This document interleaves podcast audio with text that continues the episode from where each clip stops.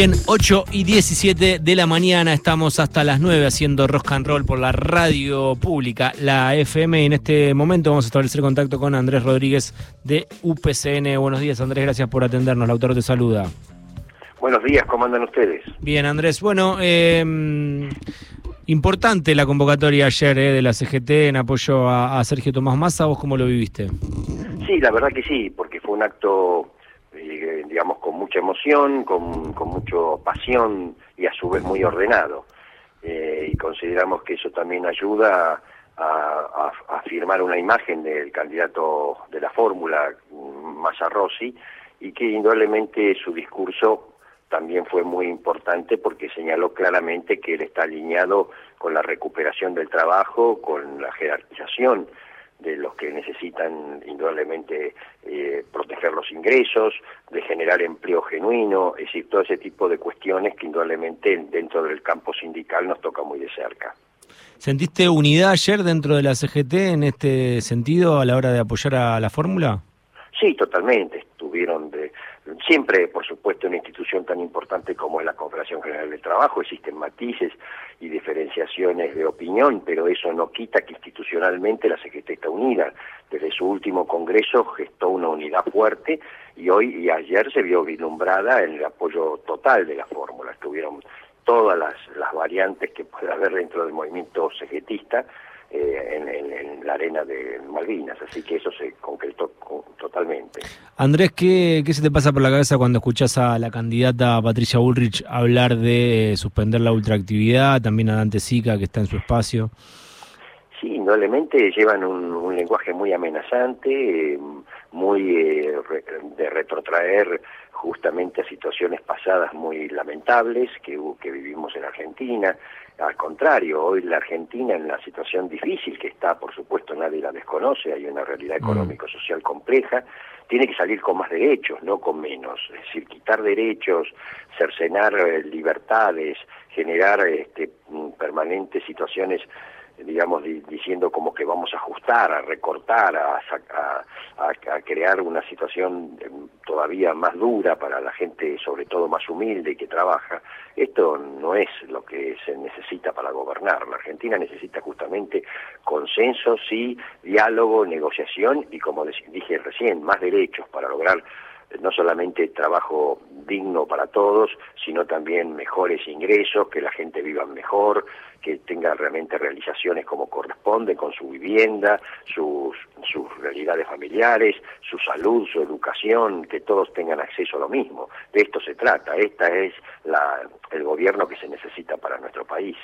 Andrés, para vos, eh, ¿la red de Bullrich son lo mismo? Y tienen, sí, son bastante similares, digamos, más allá de que uno mm, aparece como más moderado y la otra eh, candidata como más eh, dura en su, en su discurso, en realidad obedecen a un mismo núcleo de despliegue liberal, que no, que no, no condice, como digo, con la realidad que hoy necesita la Argentina. Justamente hoy por hoy, como decimos, la unidad de los argentinos, fortalecer una gestión acorde con todos, que se busquen cualquier decisión importante, que tanto el que, el que gobierna como la oposición deben de entrar en diálogo, deben entrar en un consenso, en una situación de negociación, me parece lo más apropiado. Eh, Andrés, eh, se le escuchó también a, al candidato y ministro, a, a Massa, hablar de, de, de suma fija. ¿Qué expectativa tenés en relación a eso y cuál es tu visión? Sí, a ver, a ver, voy a separar un poco cómo fue su origen. Cuando se habló Dale. de suma fija en aquel entonces, se hablaba de congelar los convenios colectivos y sacar una suma fija general para todos los trabajadores. Uh -huh. Esto indudablemente fue resistido por la CGT. En este momento lo que estamos hablando de suma fija son aquellas actividades que indudablemente en algunos casos particulares, las, sobre todo las categorizaciones más bajas, no logran indudablemente un índice salarial acorde con las necesidades de esos trabajadores.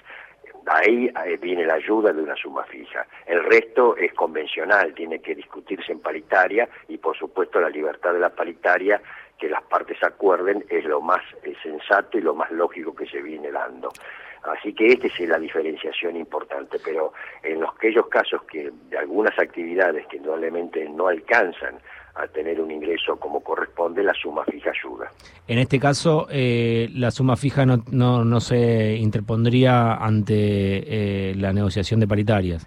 Exactamente, las negociaciones paritarias en la mayoría de los casos están en vigencia, se están desplegando. Hemos, sí tenemos una modalidad en esta en esta realidad por la por la cuestión inflacionaria de acortar eh, negociaciones a, a, plazos más mucho más cortos, digamos, ¿no? Pero de cualquier manera están funcionando.